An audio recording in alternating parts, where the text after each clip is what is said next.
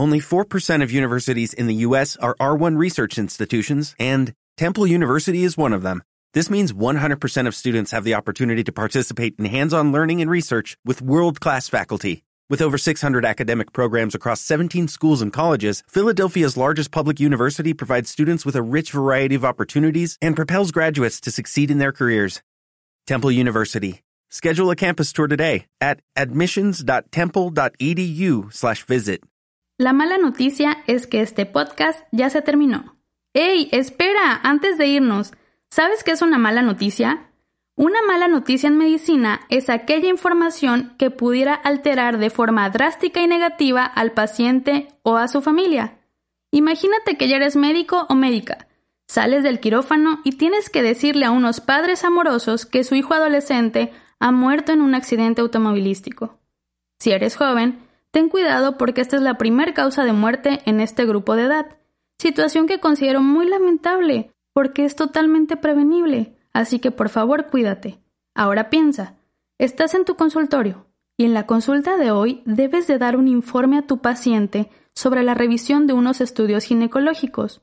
Pero, ¿cómo decirle a una mujer recién graduada quien desea formar una familia que tú has identificado que ya no le es posible tener hijos?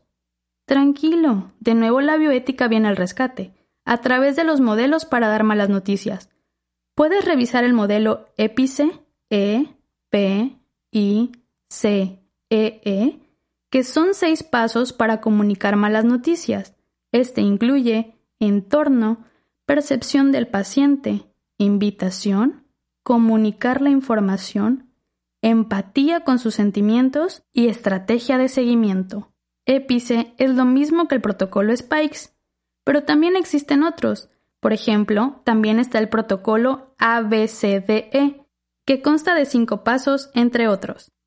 Si tienes algún paciente o persona a quien tengas que comunicarle una mala noticia, no dudes en usar estos protocolos que nos muestra la bioética.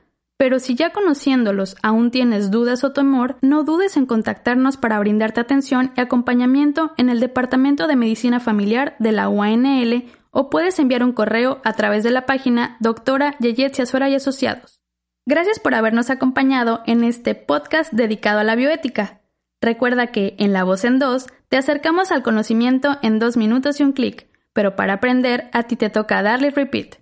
Si quieres más información, síguenos en redes sociales y suscríbete a nuestro canal.